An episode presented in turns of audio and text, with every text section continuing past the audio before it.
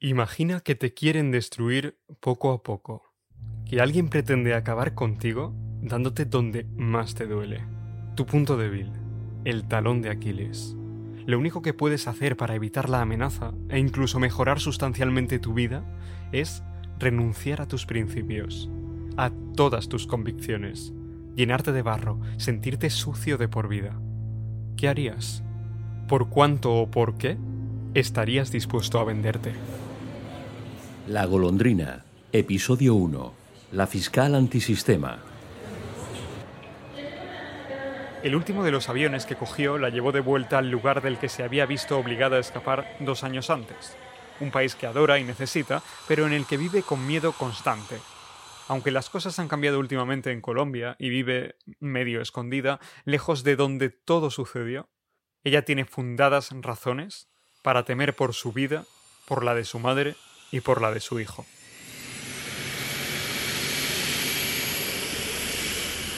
Aunque la protagonista de la historia que voy a contar a continuación sabe que sigue en peligro, la voz que van a escuchar es la suya. Los nombres que vamos a utilizar también son reales. Nada es, por desgracia, producto de nuestra imaginación, y por sorprendente que parezca, algunos de los hechos que vamos a detallar no son tan raros o excepcionales como debieran. Lo único que vamos a omitir por cuestiones de seguridad, son los detalles de su paradero actual.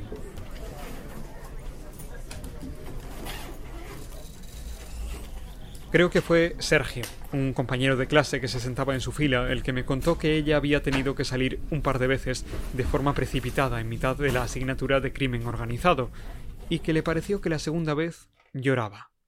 Intenté invitarla a tomar algo con nosotros en alguna ocasión, pero ella siempre declinaba amablemente. No parecía una persona feliz. Días después, alguien me comentó que había escuchado que esa mujer que se solía sentar un poco apartada había vivido un drama en su país, pero que no sabía exactamente de qué se trataba. Al final me acerqué, con toda la cautela que fui capaz. Me contó rápidamente su situación y le propuse quedar y hablar mucho más tranquilamente.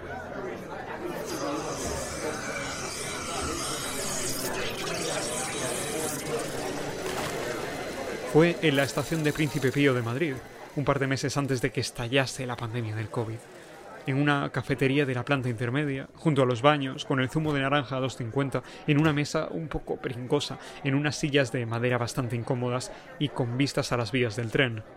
Fue allí, acompañada de su madre, donde me lo contó todo por primera vez.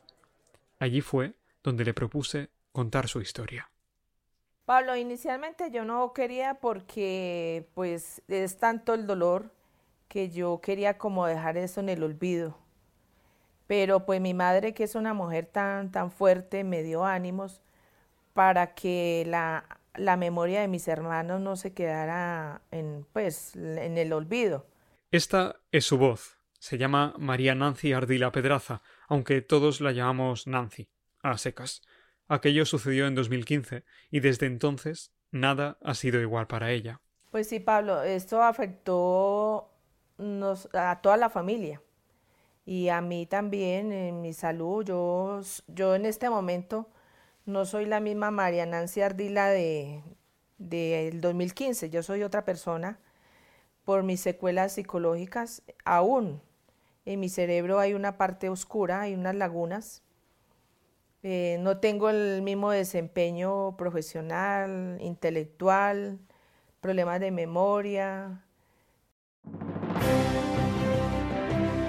Enmarcado por el Océano Pacífico y tapizado por el verde de valles y montañas, el Valle del Cauca y su capital, Cali, conforman una región. Esto que escuchan es el anuncio promocional para que los turistas visiten el Valle del Cauca, en Colombia. La infraestructura su pujanza empresarial y el espíritu emprendedor, amable y alegre de sus gentes. Mucha luz, gente amigable, bosques verdes exuberantes, lagunas de ensueño, comida de calidad.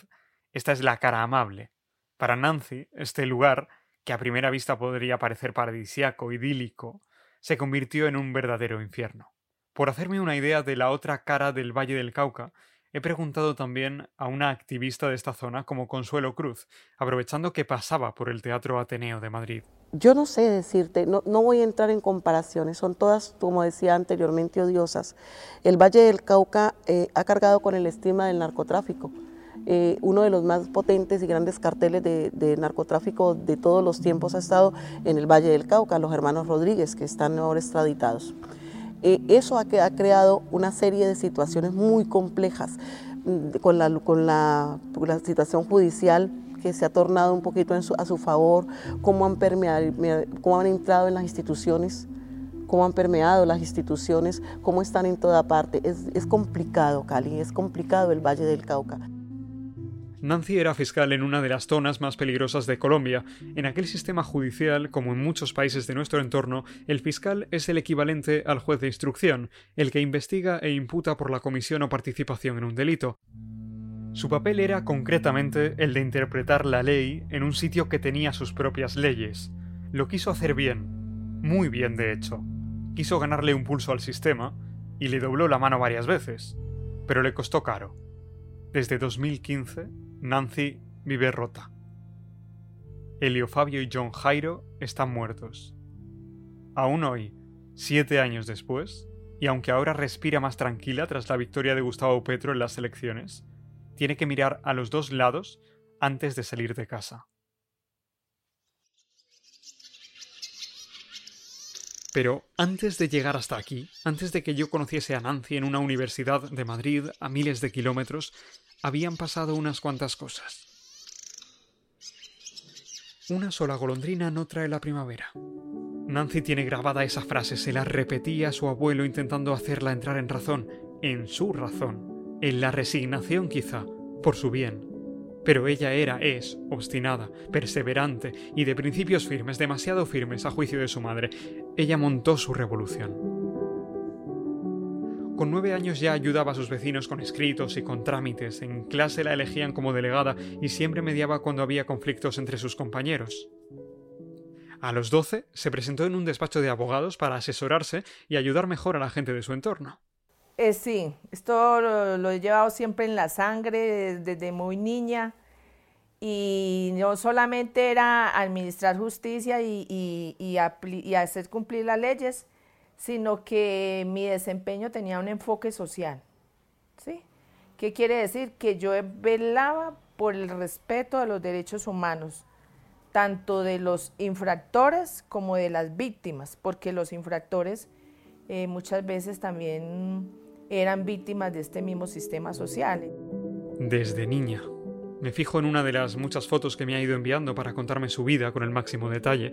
Es del día en que cumple 15 años, aunque si no fuera por la tarta con las dos cifras que hay delante, y porque ella me lo confirma, diría que tiene alguno menos. Ahora tiene 52, pero los golpes que la vida le ha ido propinando hace que parezca algo mayor.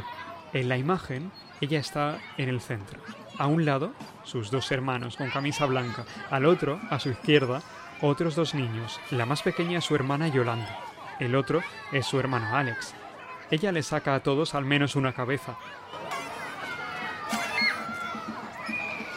Lleva un traje blanco, ceñido a la cintura, con tres pequeños esbozos de flores rosas en el pecho y en ambos hombros.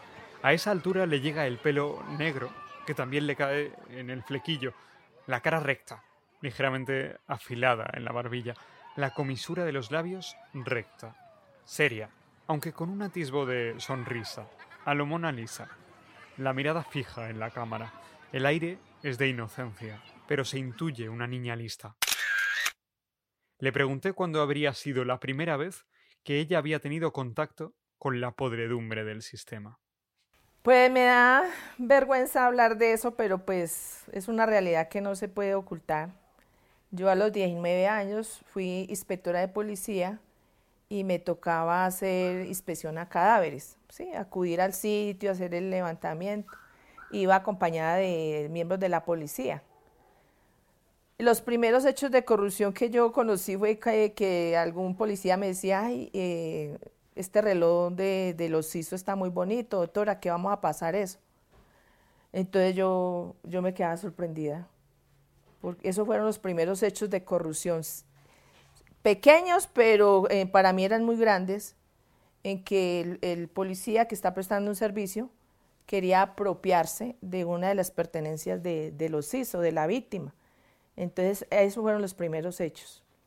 Ya posteriormente como fiscal mm, me doy cuenta cuando uno ordenaba las diligencias de allanamiento y registro de algún inmueble, que los agentes de la policía informaban previamente a los habitantes para que se despojaran de las evidencias y ellos tenían a cambio algún beneficio. La frustración y la impotencia son dos de los sentimientos a los que Nancy se ha enfrentado con más frecuencia a lo largo de su carrera. La corrupción en el seno de la policía hacía que fuese literalmente imposible llevar a cabo su trabajo. Y pues me afectaba muchísimo porque yo cumplía con mi función en un caso, por ejemplo, de un delito sexual, que se tenían los elementos materiales probatorios y se solicitaba la orden de captura para el indiciado Varias veces la, la, mamá de la víctima iba y me reclamaba, vea, ¿por qué a esta persona no la han capturado? Mire que anda por las calles como Pedro por su casa, mire lo de al frente está. Entonces, obviamente yo me sentía eh, con tristeza de ver que habiendo una orden de captura no la cumplía. Entonces llamaba a la estación de policía para que vinieran a hacer efectiva la captura y hacían completamente caso omiso porque esta persona estaba dando dinero. Entonces se quedaba uno maniatado de ver que uno cumplía con lo suyo, pero los órganos que tenía, la, la policía que tenía que ejecutar esta orden no lo hacía. El siguiente testimonio es el de Gustavo Pedraza. Su hermano fue asesinado por el ejército o por la policía. Forma parte de los llamados falsos positivos. Pues esta situación es insostenible, ¿no? Eh, estamos viviendo en una época de una violencia indiscriminada contra colombianos y colombianas que pues no, no nos sentimos desamparados y desamparadas, no tenemos a quién acudir, ya que las entidades que deberían protegernos son quienes nos están amenazando y asesinando. Quien habla ahora es fiscal en Jaén, se llama Cristóbal Fábrega y conoce muy bien la realidad que se vive o que se ha vivido durante muchísimos años en Colombia, país con el que colabora con frecuencia. Eh, muchas veces la unión de la, unidad de intervención de protección del ejército colombiano y de la policía colombiana está muy dentro, muy cerca, muy próxima a los autores de esas amenazas, a los autores de esos atentados. Y eso hace que estemos ante una situación que no se puede calificar solamente de incapacidad, yo diría que de dejación. Elena Maculán es profesora de Derecho Internacional en la Universidad Nacional a Distancia y experta en Colombia. Y por otra parte, quizás la respuesta que están dando las fuerzas de policía, las fuerzas de seguridad del Estado colombiano no son tan efectivas como deberían, porque si llegamos a tener 40 asesinatos en un mes, en, el año 2020, cuando se supone que el conflicto armado quizás no ha terminado del todo, pero está ahí en una etapa ya no de violencia comparable con lo que ocurrió en los años 90, por ejemplo, del siglo pasado, algo está fallando. Hay otros grupos guerrilleros que siguen activos, el EP, por ejemplo, el Ejército del Pueblo, y porque hay otras formas de criminalidad organizada que están de alguna manera vinculadas con la criminalidad de los, de los grupos guerrilleros y paramilitares pero que tienen una cara totalmente diferente, en mi opinión. Es decir, es verdad que los miembros muchas veces coinciden, hay ex miembros del grupo guerrillero que no estaban de acuerdo con los acuerdos de paz y que se han pasado a formar parte a otros grupos armados ilegales, pero en, su, en el concepto, en la estructura de estos nuevos grupos armados ilegales, bueno, no tan nuevos porque ya llevan unos años actuando, pero lo que, lo que ha desaparecido es el elemento ideológico. El elemento de ideología política ya no existe. Es decir, ahora estamos ante eh, bandas criminales, estamos ante organizaciones criminales como puede ser la mafia en Italia, como pueden ser muchas otras organizaciones criminales que conocemos, eh, salvando la diferencia evidentemente, eh, pero que conocemos ya desde tradición muy larga. El caso es que Nancy formaba parte del sistema, pero a su vez se dejaba la piel por cambiar sus vicios. Podemos decir, por paradójico que suene, que era una fiscal antisistema. Una mujer que ha formado parte del Estado y que dejó de creer en el poder del Estado tal y como ella lo entendía. Eh, Pablo, es que yo he tenido la oportunidad de ver el Estado tanto de afuera como de adentro. Yo estuve por más de 20 años vinculada a la Fiscalía, y pues allí cambié la imagen que tenía porque yo pensé que administrar justicia era pues algo inalcanzable, pero tuve muchos desengaños al ver pues la corrupción, cómo se manejaban las cosas, que la justicia no era igualitaria. Entonces he tenido la oportunidad de ver el Estado y, y, pues me sentía impotente. Yo a veces decía que yo no encuadraba dentro de ese sistema, pero sin embargo cogía fuerzas para seguir adelante porque yo sé que podía colocar mi granito de arena y que algo podía ayudar a que la gente tuviera, se hiciera justicia. Pero sí, es difícil creer en el Estado. Aquello de poner orden, de no amoldarse a lo que era costumbre, empezó a hacer que destacase. Para las organizaciones criminales se convirtió en la China en el zapato. Pero sin embargo, gran parte de la población vio en ella la decencia y la honradez que no veían en otros, la decencia y la honradez que se esperan en un cargo como el suyo. Es verdad, Pablo, eh, a pesar de que yo tenía estos enfrentamientos con varios, casi la totalidad de los miembros de la policía en esta región, por, por su violación de derechos humanos, hechos de corrupción, yo tenía el apoyo de, de la población. Y los resultados en mis investigaciones no fuera porque yo fuera la, la mejor fiscal, sino porque era que el mismo pueblo me suministraba información, me ayudaban y pues obviamente yo no los iba a exponer a ellos, porque yo sabía que si los iba a llevar de testigos estaba poniendo en riesgo la vida de ellos. Entonces, con esa información yo trataba de obtener otros medios de evidencia para sacar adelante eh, una investigación. Supuse, claro, que a ella también la habrían intentado comprar. Realmente sí, cuando estuve en algunas regiones como Buenaventura, eh, me ofrecían y, y que me decían inclusive que si era que no me gustaba el dinero. Entonces yo les decía que pues sí me gustaba el dinero, pero no en esa forma. Que lamentablemente yo les podía ayudar dentro de lo que estuviera dentro del derecho. Y pues eh, tuve un caso que más adelante me encontré con esa persona, como dos años, y me dijo, vea doctora, ¿cómo está? ¿Se acuerda de mí? Yo le. Dijo, ¿se acuerda de tal caso? Yo le sí. Me dijo, yo lo pude solucionar más arriba, pero lo solucioné. Me salió más caro, pero lo pude solucionar y yo, ah, bueno, pero yo estoy durmiendo tranquila, le dije yo. Entonces, sí, claro, en varias oportunidades, ofrecimientos, eso tratan de, ellos le hacen a la delincuencia y le hacen a uno un estudio de seguridad, tratar de mirarle a uno cuál es la parte oscura, la, la parte débil y entrar por allí ofrecimiento de dinero, tratar de conquistarlo a uno, pues enamorándolo prácticamente. Bueno, eso busca la forma de cómo llegar a obtener, cómo variar la decisión judicial. Y prácticamente lo que ofrecían era dinero. estábamos hablando de hace 15 años me ofrecieron 10 millones, 50 millones, 100 millones.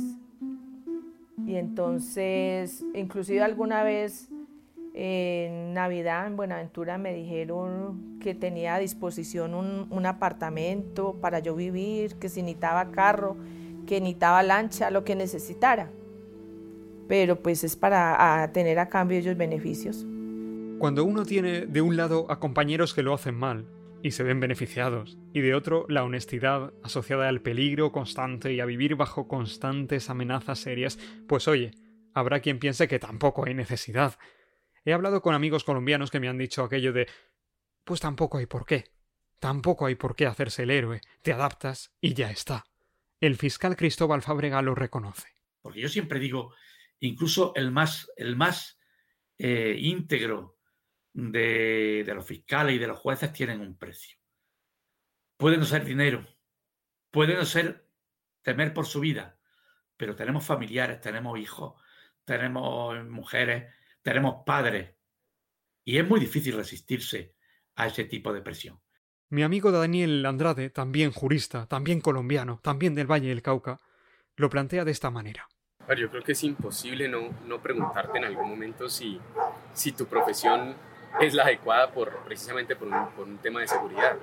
Sin embargo, eh, todos tenemos un, siempre opciones a elegir y seguramente algunas personas toman las equivocadas, otros las acertadas, dependiendo, eh, por supuesto, desde, que, desde el punto de vista de cada quien, pero Eh, pero siempre, siempre he dicho que en Colombia hablar de justicia es prácticamente una utopía. Nancy siempre rechazó cualquier tipo de soborno. Eran principios que, subraya, le inculcaron sus padres. Su madre, Isaura, se siente responsable, se siente culpable. Pero lo que yo también tengo la culpa es porque los levanté como muy honestos. Y en esta vida uno ser muy honesto como que eso no sirve. Y entonces pueden trabajar tranquilos y dejan trabajar los que venden vicios, los mafiosos y todo, pero como compran a los fiscales, jueces, a todos los gobernantes, entonces por eso nunca les pasa nada. Pero a los que trabajan honestamente les pasa lo que nos pasó a nosotros. En los siguientes episodios contaré más cosas sobre Isaura. El caso es que Nancy lo tuvo muy claro, aunque hubo un momento, también relacionado con su madre, que le escoció, digamos, especialmente. Pero te voy a confesar un momento difícil que eso fue en el año 2004. Eh, mi madre estaba muy mal y pues necesitaba, había un diagnóstico médico muy delicado y necesitaba eh, tener otros diagnósticos médicos y tenía que pagar y hubo muchos, muchos gastos. Y entonces me tocó hacer unos préstamos y pensaba entre mí, yo haciendo estos préstamos y, y otros ofreciéndome tanto dinero.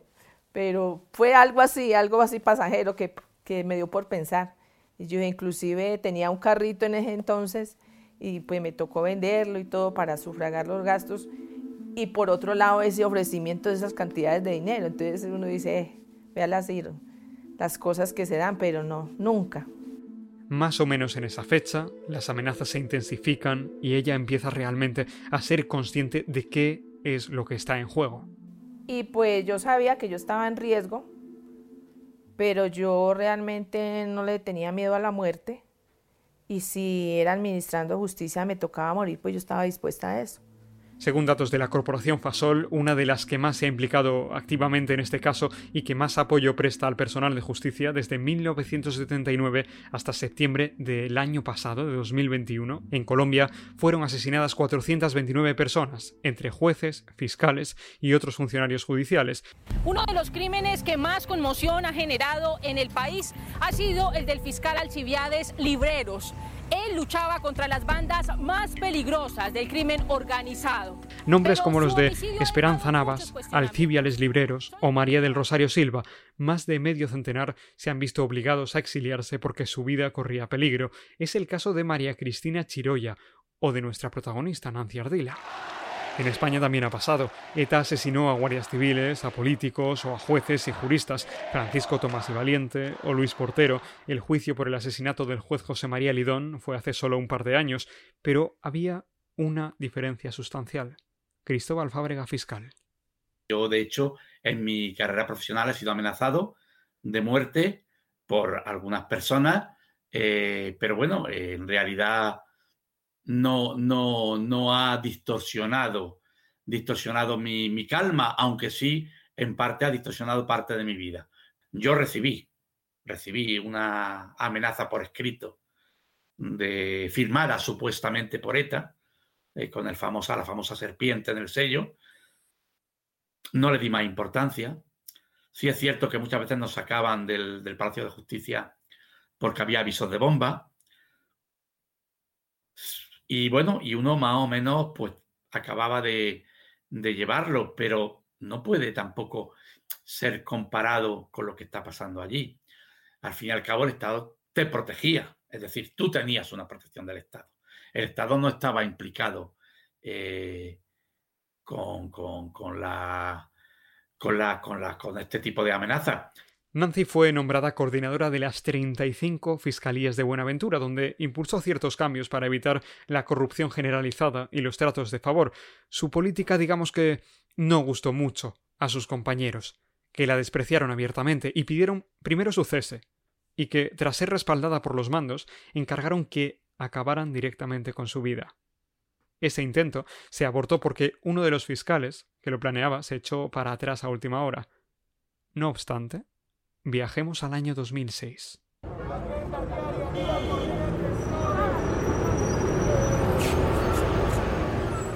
Estamos en Buenaventura, es una ciudad con más de 430.000 habitantes, principal puerto marítimo de Colombia, en el oeste del país, a 116 kilómetros de Cali. No son aún las 9 de la mañana. Nancy suele llegar temprano a la sede central de la Fiscalía. Ese día, algún asunto la hace retrasarse algo más de lo habitual. Alguien, ese día, había colocado en su oficina un cántaro de leche. Solo faltan unos minutos para que Nancy llegue al trabajo.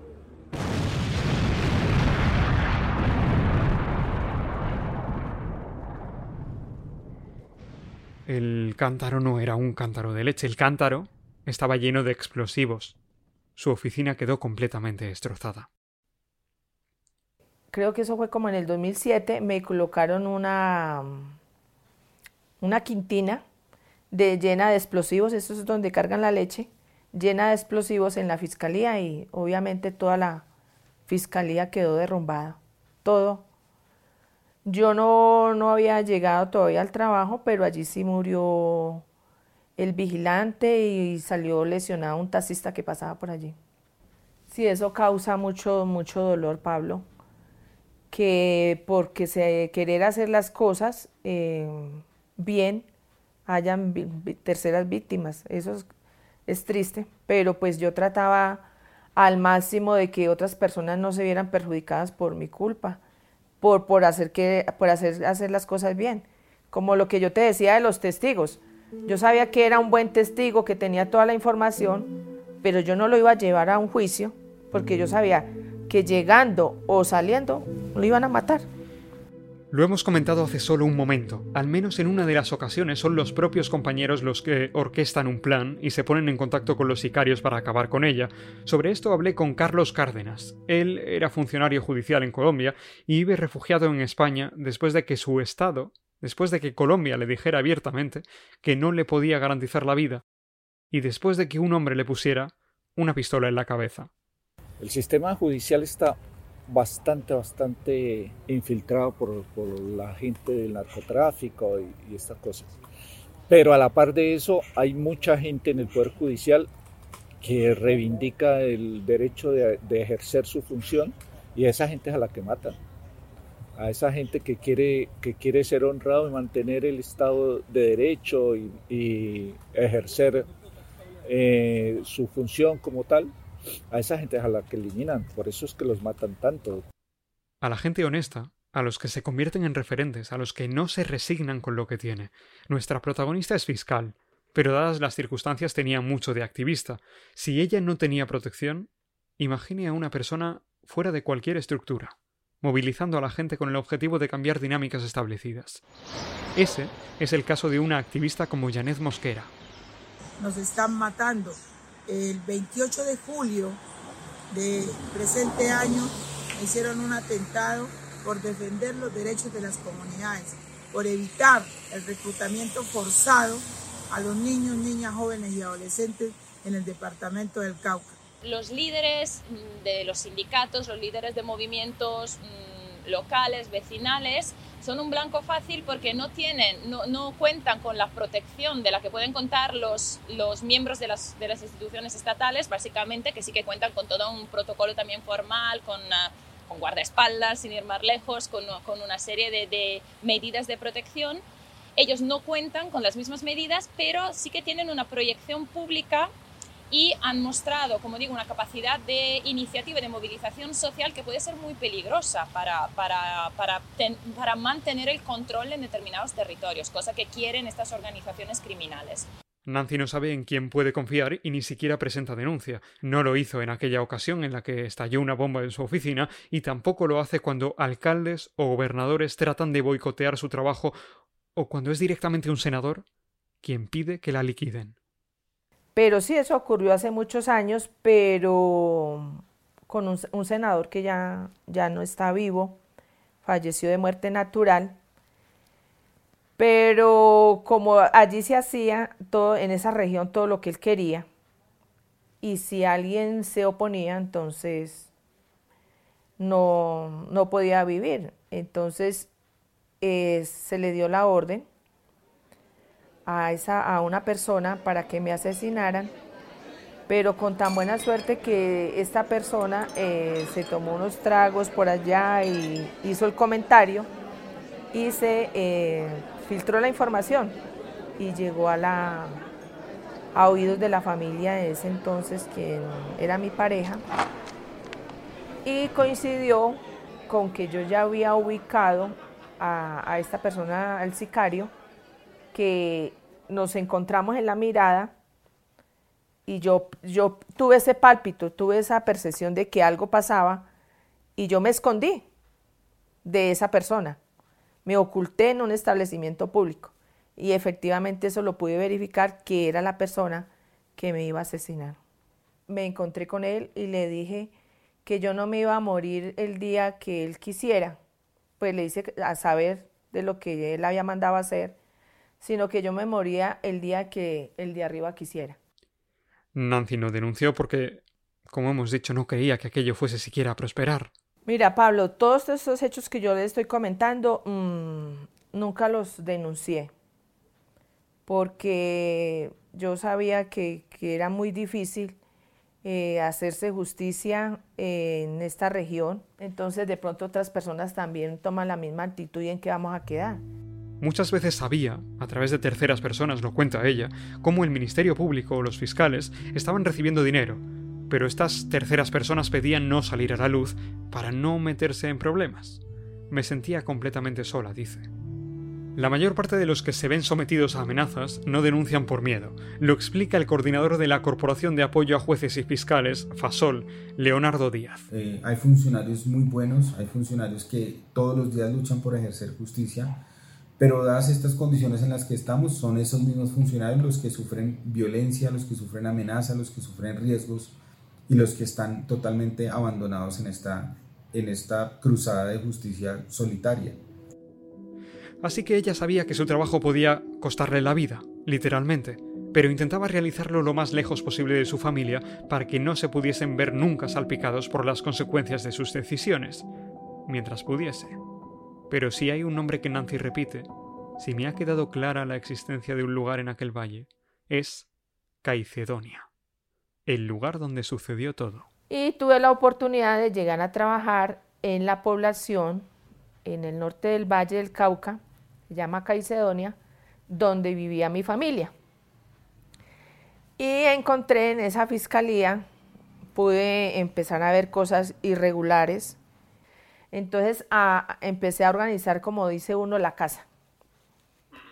Y ahí empecé a tener dificultades porque ya empecé a incomodar a los abogados, a los usuarios que tenían intereses en que eso se llevara así.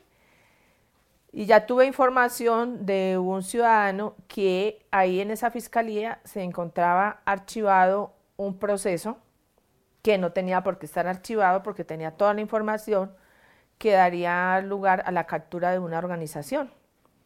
Le pregunté al asistente que si en verdad había ese proceso que el usuario me decía y me dijo que sí, yo le dije que me lo pasara. Eh, efectivamente me quedé aterrada cuando vi, hice lectura del expediente porque no tenía, tenía demasiada información, demasiadas evidencias para estar archivado.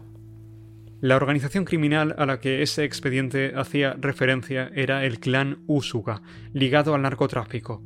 Al frente se encontraba Alex Toro, reconocido porque, como él mismo decía, no se movía una aguja en el valle sin que él se enterase. Bajo su mando, más de 20 personas, entre los que se encontraban menores de edad, sicarios a sueldo del mejor postor. Entre sus asesinatos más destacados, en agosto de 2014, el de un profesor de instituto, Gustavo Sánchez, por el que cobraron 800.000 pesos. Para hacerme una idea de hasta qué punto puede llegar la violencia de este tipo de organizaciones criminales, me reuní con el periodista Ricardo Díaz, actualmente escondido fuera del país tras ser amenazado de muerte por difundir determinadas informaciones, otro blanco fácil que cuestionó al sistema. Eh, y estas organizaciones eh, se daban el lujo de abusar a niñas en los territorios a donde llegaban, a niñas desde los 5 hasta los 14 años, sus líderes hacían orgías con ellas. Recuerdo alguna vez cómo el hijo de uno de estos líderes, eh, un chico iba a cumplir 15 años, y el, mandaron a llevar al chico a donde estaba, se encontraba su papá, que era uno de los líderes del clan del Golfo, y el papá para celebrar los 15 años, junto con otros amiguitos que llevó, recogieron a niñas desde los 5 años hasta los 13, varias, más de 20 niñas, de fincas, de comunidades indígenas, que estaban por ahí en ese territorio eh, para ser abusadas en una fiesta durante casi una semana. Entonces eran situaciones eh, tan alarmantes como esta, pero muchas de estas niñas fueron descuartizadas, desaparecidas, sus padres que no permitieron que sus hijas se las llevaran también fueron asesinados, sus cabezas cortadas y puestas en estacas, eh, cosas horrorosas que hacían esta, esta organización. Entonces, cada vez más nosotros teníamos información de la ubicación de estas personas y comenzamos a denunciarlo.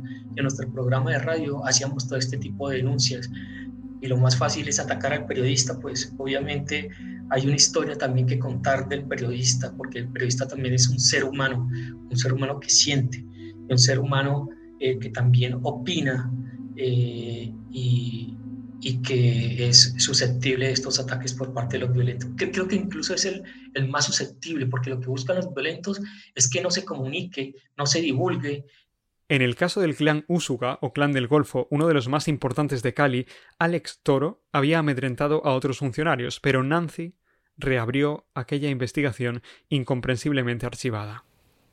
Y eh, hice una reunión con la policía judicial para asignar unas labores investigativas. Y yo lo saqué a las 11 de la mañana, a las 5 de la tarde me reuní con los, los policías y al día siguiente ya me estaban llamando a amenazarme. Me llamaron a mi teléfono porque el número de teléfono de aquí de los celulares de los fiscales es público, porque como nosotros prestamos a veces turnos las 24 horas, el teléfono, los números de teléfono de nosotros están publicados en las estaciones de policía. Me llamaron y me trataron en malos términos, fiscal HP, eh, deje lo que esté archivado, déjelo archivado y no se quiere morir. Entonces yo ya supe que eran los tres de la policía que habían filtrado la información. Entonces, esa fue la investigación que realmente trajo muchos inconvenientes yo llamé a los policías y yo, lo, yo, yo, yo era una persona que me caracterizaba por decir las cosas de frente.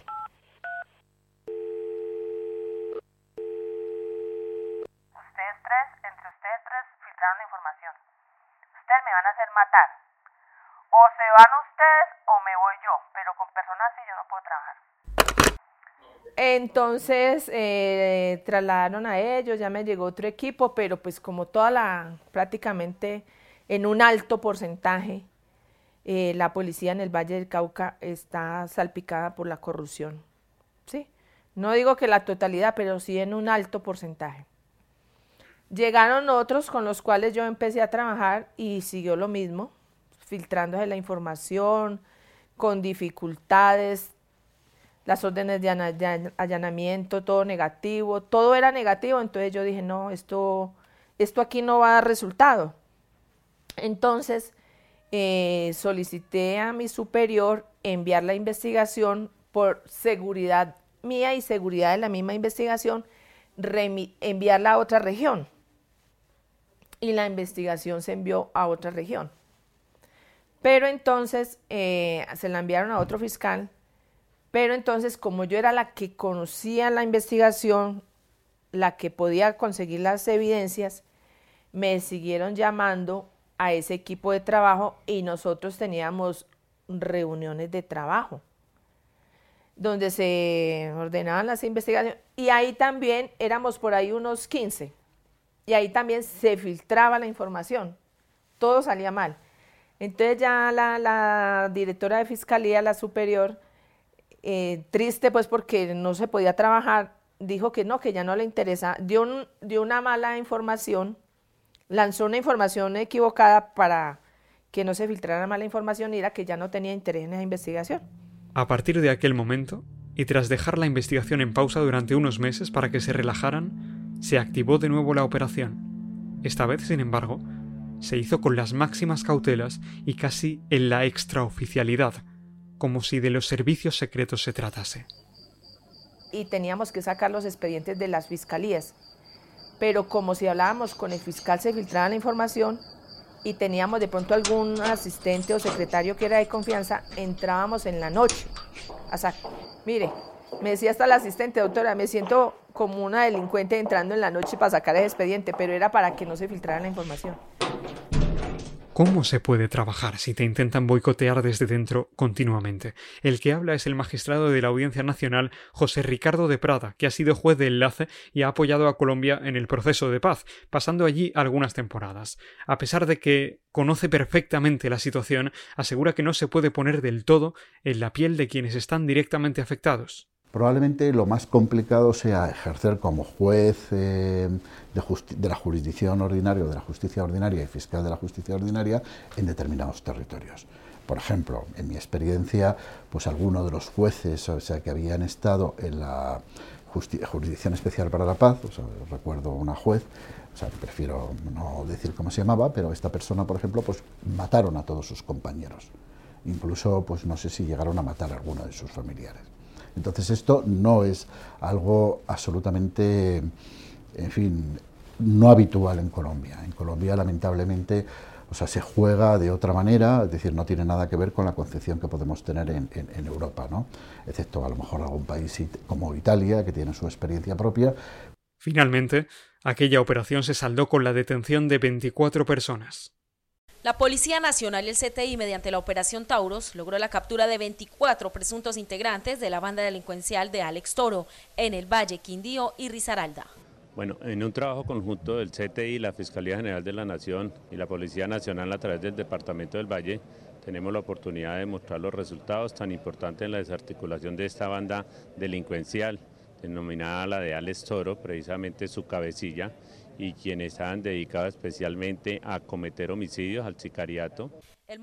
El índice de homicidios en la zona disminuyó de forma espectacular, según un informe de la propia Fiscalía, hasta en un 90% respecto a meses anteriores. Para Nancy, sin embargo, el peor de los calvarios acaba de empezar. Antes de, eh, ahí mismo me llamaron, que me dijeron que por culpa mía y que yo iba a pagar las consecuencias y toda mi familia. Sabían que daban donde más dolía y, en ese punto, ya no iban a parar.